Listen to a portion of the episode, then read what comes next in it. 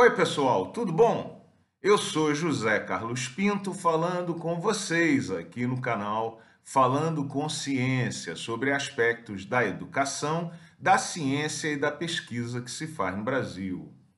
Uma das consequências mais óbvias desse período pandêmico é que o regime de trabalho em modo remoto, home office, se estabeleceu de vez Mudanças que vinham ocorrendo lentamente por conta principalmente do desenvolvimento dos recursos de informática se aceleraram durante o período pandêmico e vieram para ficar. Por isso, não parece muito efetivo nem inteligente ficar brigando contra essas mudanças que, a mim parece, são inevitáveis.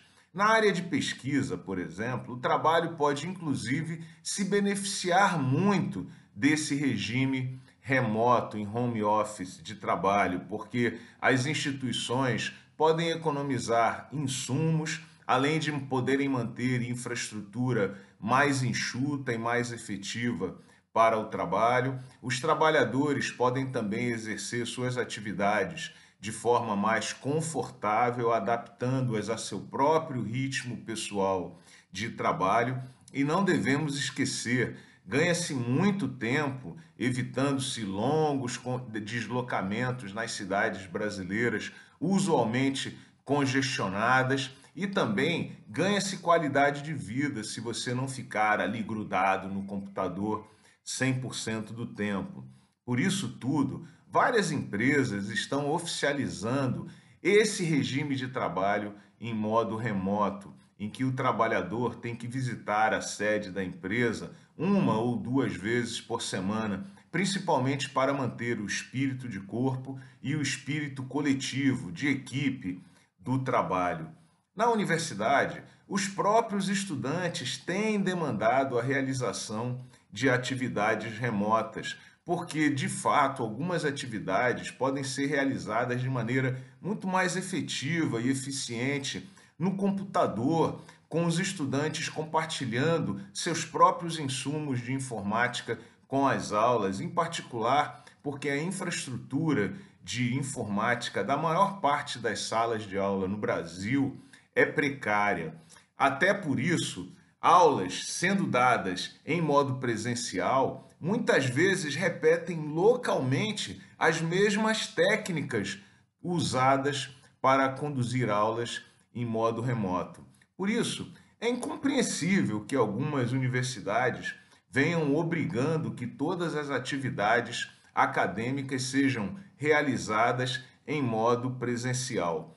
Será que isso faz sentido? Será que essa não é uma visão tacanha do desenvolvimento das atividades da universidade e da própria pesquisa, veja que algumas atividades podem de fato ser executadas de maneira muito mais efetiva à distância e em modo remoto. Faz sentido trazer um profissional para uma defesa de tese de um outro estado, obrigando o profissional a acordar muitas vezes de madrugada, pegar um avião, viajar duas, três horas, enfrentar um engarrafamento para chegar na universidade, participar de um evento e começar essa via crucis de volta para casa. Será que isso faz sentido? Será que faz sentido obrigar que um palestrante que vem fazer uma palestra de uma hora, uma hora e meia em um evento passe por toda essa experiência apenas para estar presente fisicamente, quando ele pode compartilhar seus conhecimentos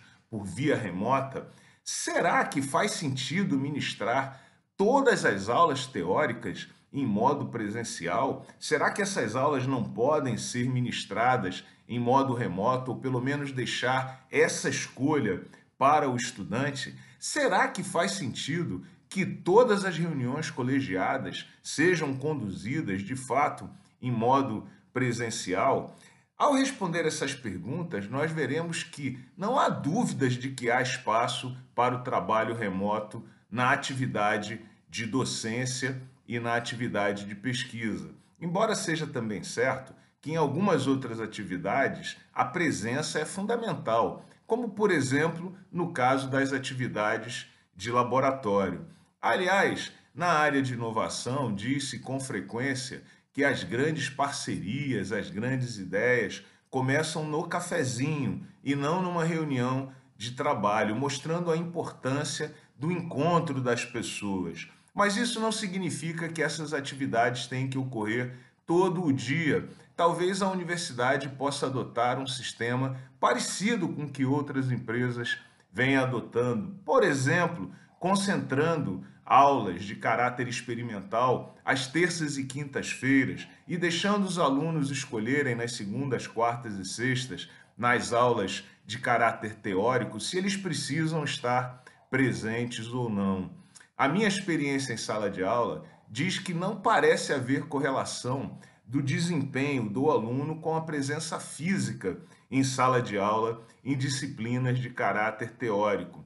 Portanto, me parece que o momento não deveria ser de obrigar nem proibir nada, mas de coletar evidências, números, dados para migrarmos para o necessário novo ponto de equilíbrio. O que, aliás, deveria ser muito bem recebido na universidade, que deveria estar sempre à frente um passo de seu tempo, pensando lá na frente. E não há dúvida, a mudança já ocorreu. É hora apenas de nós encontrarmos um novo ponto de equilíbrio e não ficar mirando nas atividades como conduzidas no passado. É hora de olhar para o futuro e um novo arranjo, de fato, parece ser necessário. Um grande abraço e até o próximo vídeo.